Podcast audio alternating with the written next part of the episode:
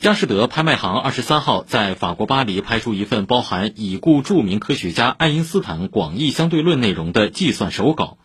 加上佣金等费用的总成交价高达一千三百三十八点三万欧元。这份罕见手稿共五十四页，包含相对论的准备工作，是爱因斯坦和同事兼好友瑞士工程师贝索一九一三年六月到一九一四年初在瑞士苏黎世写成。路透社报道，这是目前仅知的两份记录爱因斯坦探索相对论过程的工作手稿之一。